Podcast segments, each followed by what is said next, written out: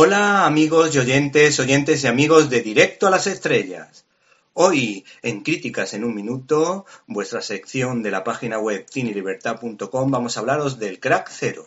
El actor Alfredo Landa, rey del simpático género del landismo, cambió de registro en 1981 gracias al gran cineasta y guionista José Luis Garci, que con tanta amabilidad nos trató en una entrevista que le hicimos hace unos años. Este director se sacó de la manga a un ex policía, a un tipo duro llamado Areta, Germán Areta. El éxito de esta producción posibilitó una secuela en 1983. Curiosamente, 32 años más tarde, el mítico realizador, ganador de un Oscar por Volver a empezar, resucita al personaje mediante una precuela, ya sin don Alfredo Landa, que nos mira desde el cielo, protagonizada en este caso por Carlos Santos, que hace de Germán Areta en versión yogurín, que mantiene el tipo y sorprende con una mirada hierática que recuerda al actor Eddie Redmayne.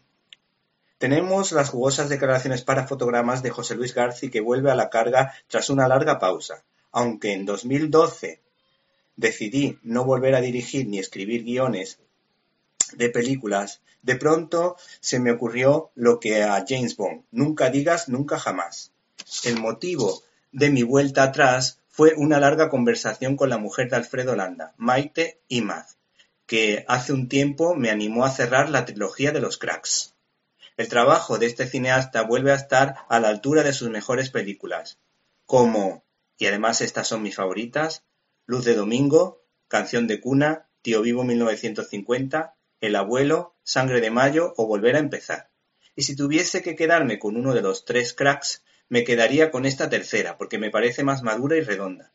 Aunque alguno de nuestros oyentes se pueda enfadar conmigo, salvo, eso sí, por las escenas que hablaban de boxeo entre Landa y el Barbero, de las dos primeras entregas, que eran fabulosas.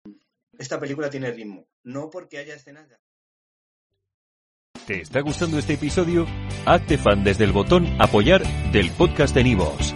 Elige tu aportación y podrás escuchar este y el resto de sus episodios extra. Además, ayudarás a su productor a seguir creando contenido con la misma pasión y dedicación.